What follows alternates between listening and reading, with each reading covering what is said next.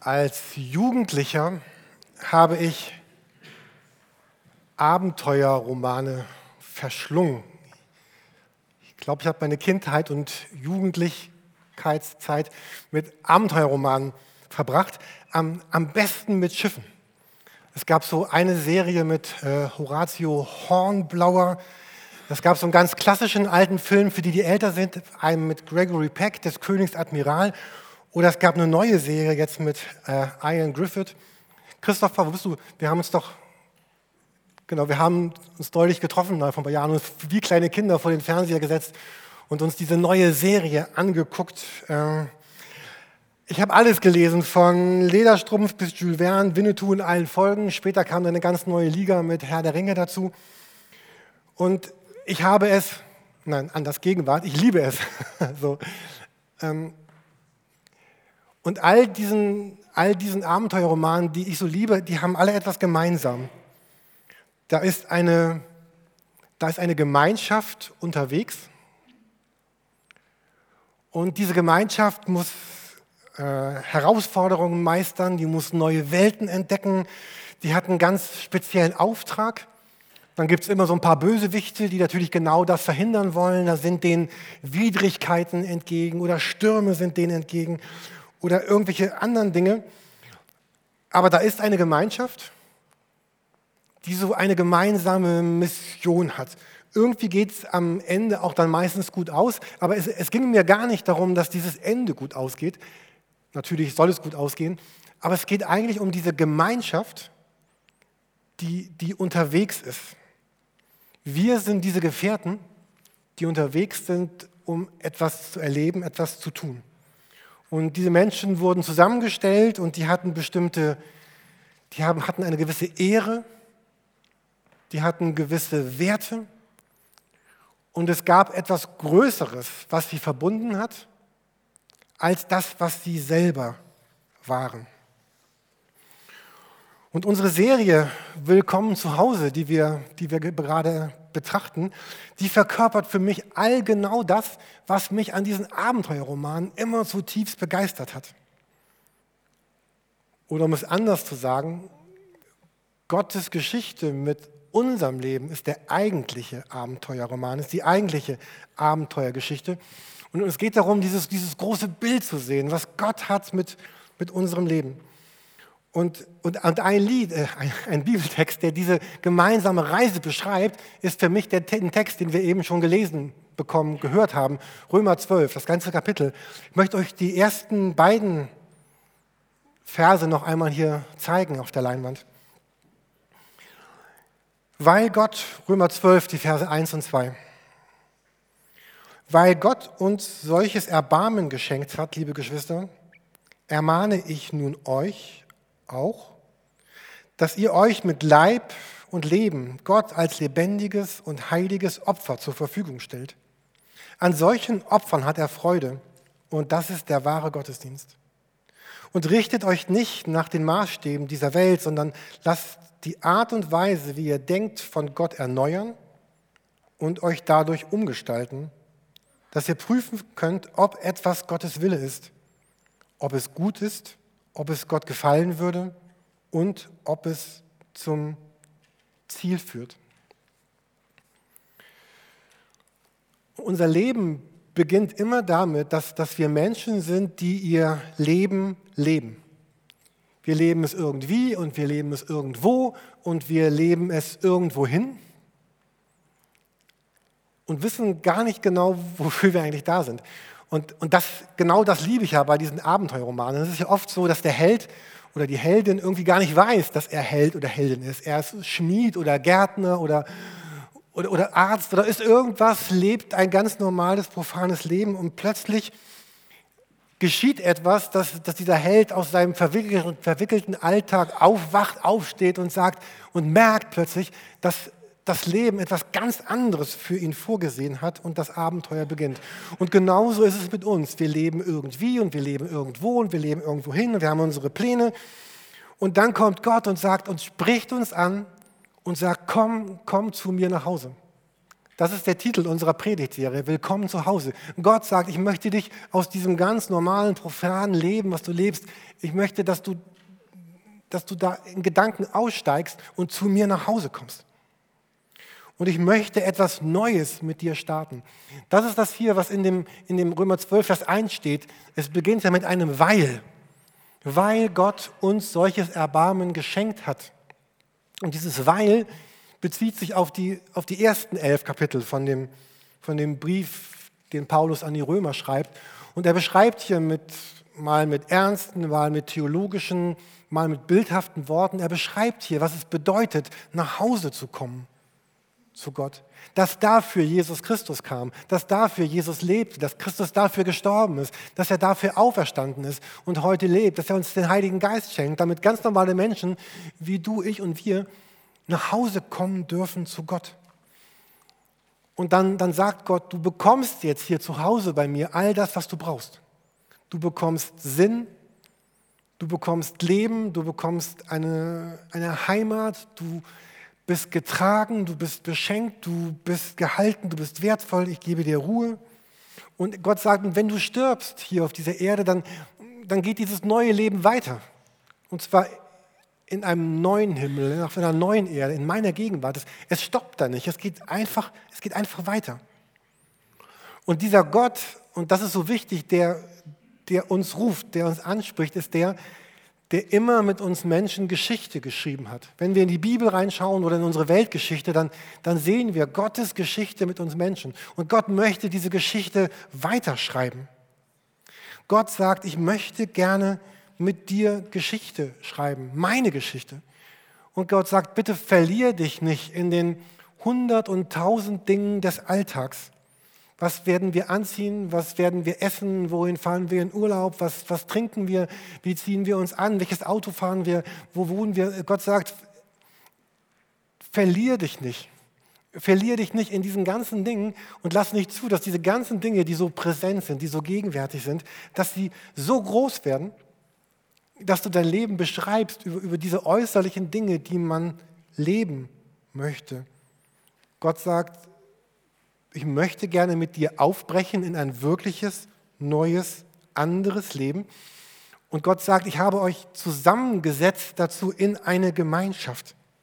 Gott sieht, das war das Thema vor zwei Wochen, vor drei Wochen hier im Gottesdienst. Gott, Gott wollte nicht diese Lonely Rider, die irgendwie alleine ihr Leben bewältigen und sagen, ja, ich bin der große Held, ich schaffe das schon.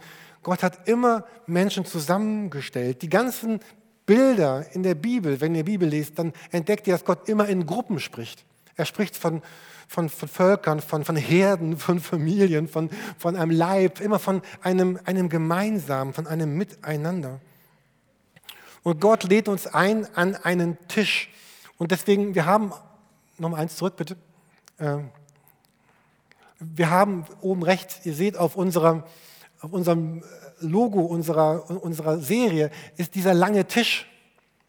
Und an diesem langen Tisch, da, da sitzen Alte und Junge und in allen Farben, in allen Sprachen, in jeder Persönlichkeit, in jeder Geschichte.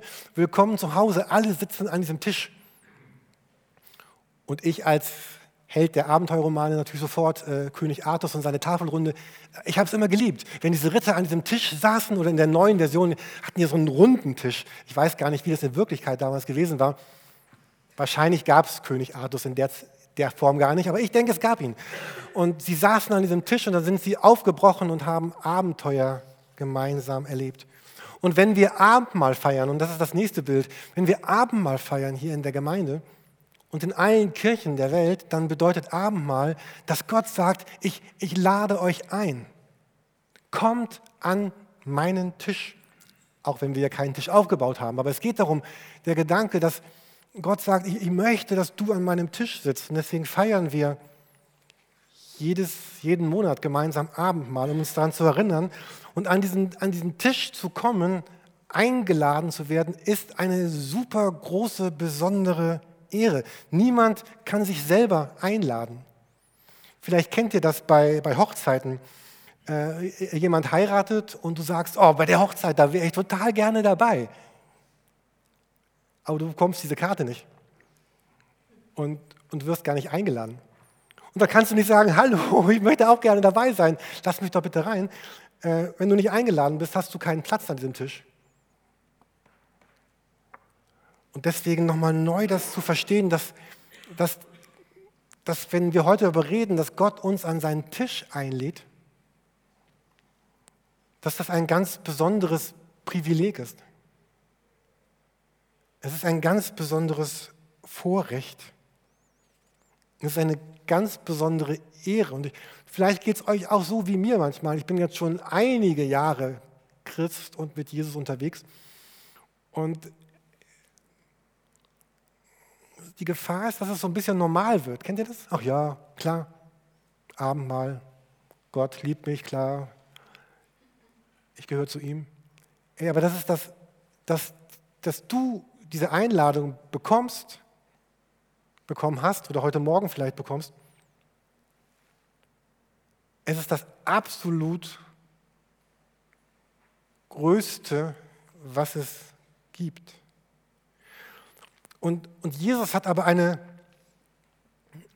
äh, letzte Woche nach dem Gottesdienst sagte jemand von euch, Jürgen, aber ihr müsst doch mal ein bisschen was über die ernsten Sachen reden. Nicht immer nur so, dass, äh, dass du bei Gott zu Hause bist und angekommen bist. Und jetzt kommt ein bisschen das, ein bisschen das Ernste.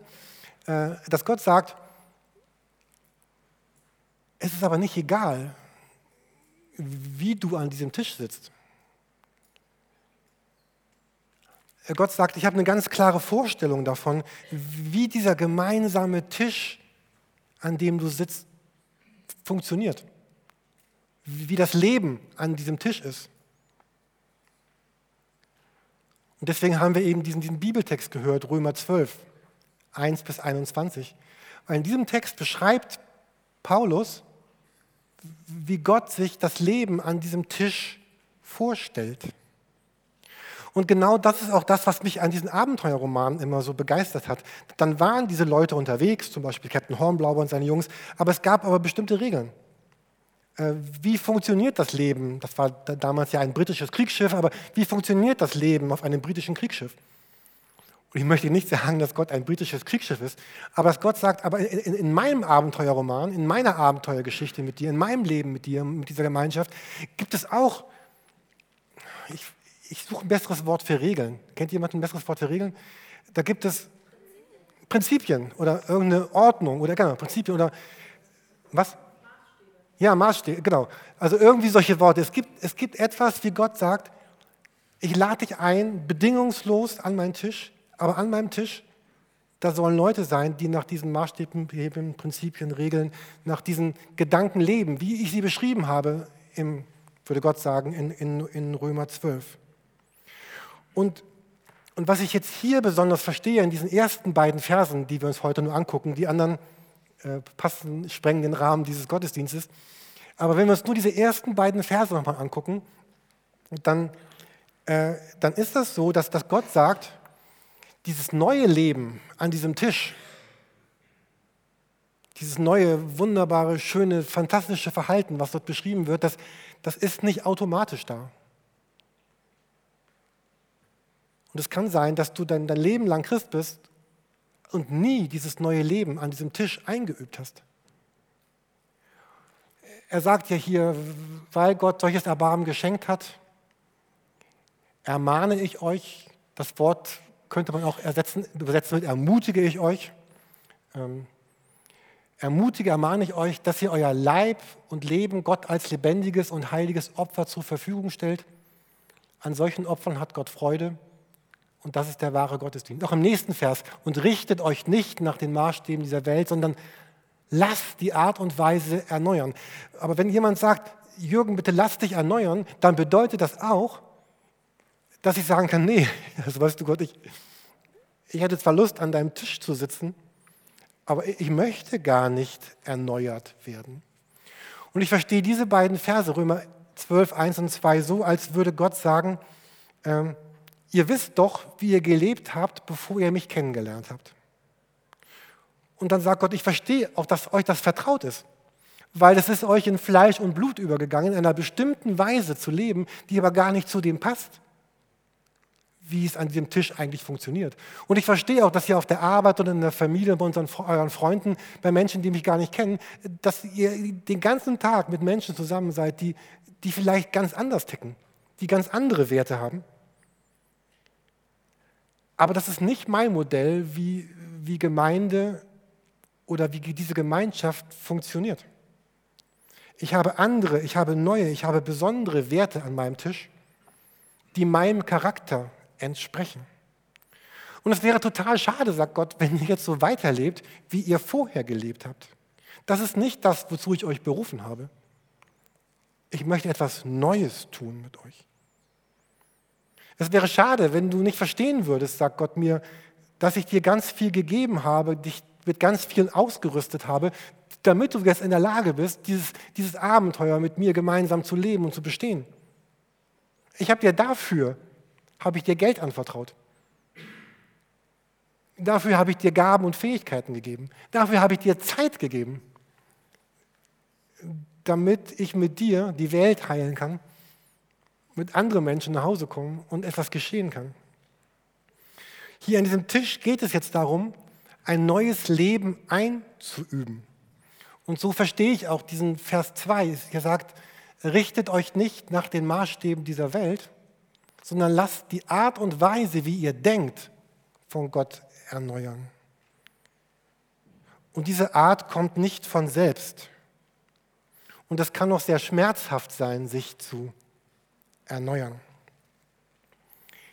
Ich lese gerade ein Buch, was mir indirekt empfohlen wurde, wieder von dem gleichen Typ, mit dem ich äh, Captain Hornblower gesehen habe, also heute ist Christopher-Tag. Ähm, Christopher liest ein Buch und er hat mir zwei Seiten aus diesem Buch geschickt und ich habe mir sofort dieses Buch gekauft. Ähm, es ist ein Buch von Richard Rohr und er schreibt, das heißt Zwölf Schritte der Heilung. Und er schreibt dieses Buch an Christen und er er beschreibt in seinem Vorwort zu dem Buch, warum er dieses Buch schreibt und warum und wozu Christen eigentlich Heilung brauchen. Ich möchte euch ein paar Sätze aus dem Vorwort vorlesen. Ist auch ein bisschen ernst wieder, aber ich wollte heute ja ein bisschen ernster sein. Ähm, er sagt, Richard Rohr, Richard Rohr, aus meiner Erfahrung nach 40 Jahren als Priester würde ich sagen, der schreibt hier vom Christsein, Ihre Religion hat sie nie auf der unbewussten Ebene berührt oder geheilt, wo all unsere wirklichen Motivationen, Verletzungen, Unversöhnlichkeiten, unser Zorn, unsere Wünsche und Motivationen aufbewahrt und versteckt werden und oftmals in voller Funktion sind. Sie sind nie in die stille Kammer gegangen, die uns, in die uns Jesus eingeladen hat, in der alles im Verborgenen geschieht.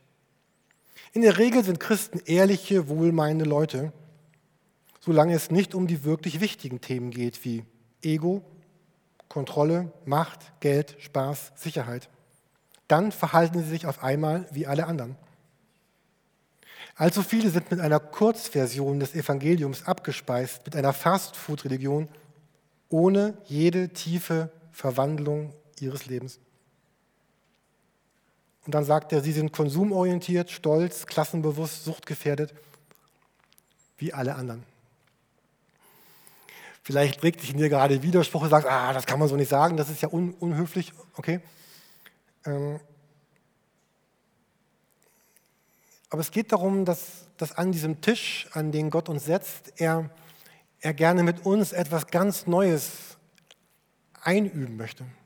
Ein, eine ganz neue Art zu, zu denken, zu leben, so eine, so eine Verwandlung. Der Bibeltext, den wir noch einmal gucken bitte, äh, der beginnt ja wie gesagt mit diesem Weil. Und das bedeutet so viel, dass Gott sagt, wenn du jetzt all das glaubst, was, was, ich, was wir eben angesehen haben über Jesus, über das neue Leben, über die Rettung, über den Himmel, wenn du all das verstehst und glaubst, dann kannst du jetzt es lernen, neu und verändert und, und anders zu leben.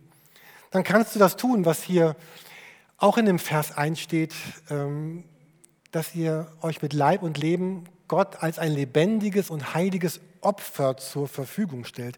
Wenn wir vom Opfer reden, dann ist das nicht etwas, was lieblich ist, sondern Opfer ist etwas Einschneidendes. Es hat ganz viel zu tun mit Veränderung, mit, mit, mit Loslassen.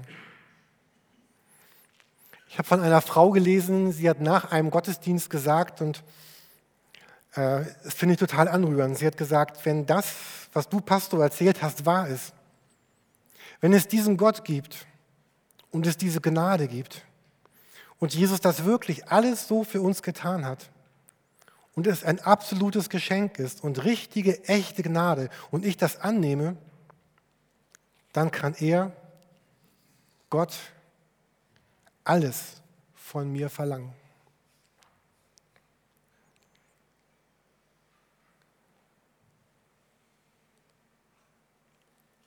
Und wenn wir den Römerbrief lesen und weiterlesen, dann umgangssprachlich könnte man sagen, dann macht Gott hier ganz viele Fässer auf. Ich will euch nur ganz kurz nochmal die Themen zeigen, die er jetzt ansprechen wird in den nächsten Versen. Er wird reden über Gaben, über Begabungen, über Fähigkeiten.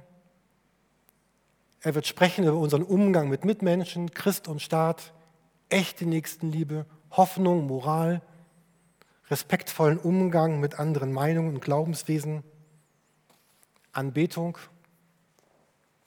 und Einheit. Noch ein letztes Mal zurück zu Römer 12, die ersten beiden Verse.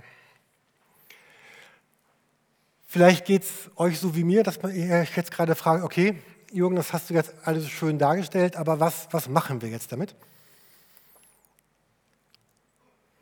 Wir sind sozusagen am, am Ende der Einleitung. Nein, nicht dieser Predigt, sondern dieses Themas. Ähm, was machen wir jetzt damit? Also mir geht es so. Ich lese ein Kapitel wie Römer Kapitel 12, was wir eben auch gehört haben im Ganzen. Und, und in mir ist es so, ich sage, ich, ich möchte unbedingt das in meinem Leben leben. Ich will, dass es in meinem Leben ist. Es ist einfach nur schön. Ich weiß, dass es nicht schwer ist. Ich weiß, dass es äh, nicht nur leicht ist. Ich weiß, dass es in manchen Punkten meinem Charakter widerspricht. Zum Beispiel der Gedanke, ne, wo er sagt, rächt euch nicht selbst, sondern lasst, also nicht, dass ich mich ständig räche, aber ich bin immer auf der Suche nach Gerechtigkeit und sagt, nee, komm, lass das Gott machen und viele andere Dinge. Und ich möchte, und das ist der Werbeblock, mit, mit Menschen zusammen leben und sein in meiner Kirche, die sagen, ich will das auch. Ich möchte Teil einer Gemeinschaft sein, die so denkt und die so handelt. Und die Frage ist, wie wird das Wirklichkeit? Ihr könnt schon mal nach vorne kommen. Ein, ein ganz paar Minuten noch dazu, wie das Wirklichkeit werden wird. Das allererste ist natürlich, dass ich sagen muss, wenn ich das leben will, ich, ich, ich, möchte, dass du in meinem Leben bist, Jesus. Vielleicht sind einige hier heute Morgen, die sagen, ja, ich, ich kenne Jesus eigentlich noch gar nicht wirklich. Ich lebe gar nicht mit ihm. Er ist da und ich bin hier dann, dann gilt auch diesen Gottesdienst wie jeden Gottesdienst und jeden Moment deines Lebens diese Einladung, dass Jesus sagt, vielleicht möchtest du diesen ganz allerersten Schritt gehen mit mir. Komm und lass dich adoptieren. Komm und werde Christ. Komm nach Hause. Willkommen zu Hause. Ja, ich will. In diesen Abenteuerromanen, ich höre gleich damit auf, gibt es immer so eine Szene, wo die Leute sich entscheiden müssen. Da liegt dieses Schiff am Hafen und ich muss mich entscheiden, will ich weiter Schmied bleiben oder werde ich auf dieses Schiff steigen und mit Captain Hornblower die Welt erkunden? Und das sind diese Szenen, die ich so besonders liebe, weil es dieses, es hat dieses, dieses Ja. Und im Grunde ist es auch das, wo Jesus mich immer wieder fragt oder dich fragt. Geh diesen Schritt, komm, wag es, starte neu. Und wenn du das getan hast, dann dann geht es um eine andere Entscheidung. Und vielleicht sind viele von uns hier schon 20, 30, 40, 50 Jahre Christen. Es geht um diese Entscheidung. Ich, ich, ich möchte gerne jemand sein, wie es dort in diesem Römerbrief beschrieben ist. Und ich möchte euch eine Möglichkeit zeigen, wie das, was wir dort lesen, Wirklichkeit in eurem Leben werden kann, in unserem Leben werden kann. Ich möchte euch bitten, diesen Zettel zur Hand zu nehmen, den ihr auf eurem Platz findet, oder ihr hört die Predigt gerade im Internet, dann könnt ihr sie downloaden unter Handout. Ähm, und wie wäre das, wenn, wenn ganz viele von uns sagen würden, der März hat gerade begonnen, er hat ungefähr 30 Tage, naja, ein bisschen weniger, und jeden Tag im März, jeden Tag im März nehme ich mir einen einzigen, einen Vers aus Römer 12. Also ich fange morgen an mit Römer 12, Vers 1, dann nächsten Tag Römer 12, Vers 2. Das sind 21 Verse, sollte man in einem Monat schaffen, wenn man sich zwei, drei Tage auch Urlaub nimmt und zweimal krank ist, könnte man im März damit durchkommen.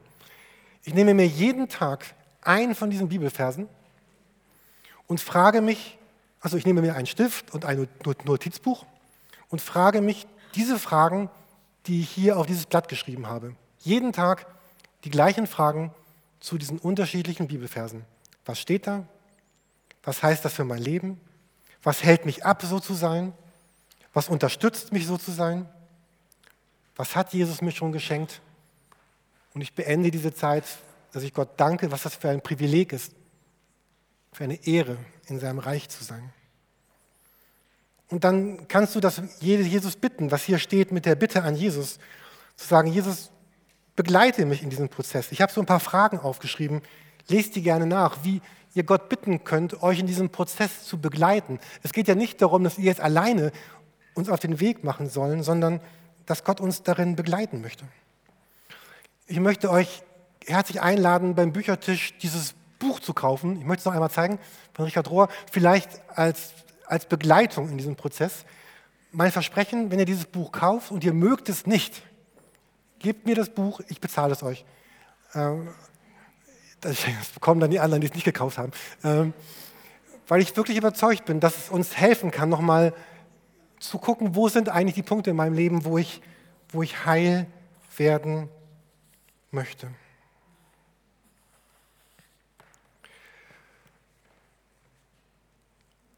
Möchte schließen mit einem persönlichen Wort. Ähm, Freitagabend saß ich in meinem, unserem Wohnzimmer, kein anderer war im Haus. Und ich hatte gebetet und so ein bisschen Zeit mit Gott einfach verbracht. Und mir wurden so, so zwei Worte ganz, ganz wichtig. Das eine war der Gedanke von von Dank. Dieses Danke Gott, dass, dass ich jemand sein darf, der, der mit dir unterwegs ist. Wisst ihr, manchmal haben wir so im Kopf, dass wir denken, was, was muss ich eigentlich für Gott tun? Als wäre Gott irgendeine eine anstrengende Person, die unser ohnehin so schweres Leben noch ein bisschen schwerer machen musste. Als müsste ich Gott irgendwie zufriedenstellen, damit er mich liebt, damit er mich segnet und mich nicht rausschmeißt. Und was ist das für ein Unsinn? Genau dann würden wir uns verhalten wie, wie Waisenkinder oder wie Kinder, die nicht wissen, dass es einen Gott und einen Vater für sie gibt. Und ich hatte ganz stark dieses Denken, oh, ich bin so dankbar dafür, Gott, dass ich Teil von dir sein darf. Und ich habe gedacht, wenn es meine einzige Aufgabe wäre im Leben, jeden Tag hier den Gemeindesaal zu saugen, also, dann wäre das allemal besser als, als das schönste und erfolgreichste und beste und faszinierendste Leben zu leben, aber aber Gott gar nicht zu kennen und gar nicht zu Hause bei Gott zu sein. Danke Gott, dass, dass ich einfach mit dir sein darf. Und dieser zweite Gedanke war der Gedanke der Ehre. Ich habe das eben schon mal gesagt, diese absolute Auszeichnung, diese, diese Ehre, die Gott mir zuspricht und sagt, du darfst mein Kind sein. Du bist eingeladen zu meiner Hochzeit, du bist eingeladen zu meinem Fest, du bist der, den ich absolut will und möchte. Und ich bin jetzt schon ganz, ganz viele Jahre Christ, aber so präsent zu sagen, dieses Danke Gott und diese Ehre zu empfinden und zu spüren, das ist ein, ein Privileg, eine Auszeichnung, ein Recht. Und ich will nichts lieber, als an diesem Tisch zu leben, mit Gott, mit anderen und es Wirklichkeit werden zu lassen, wie Gott dieses neue Leben beschreibt.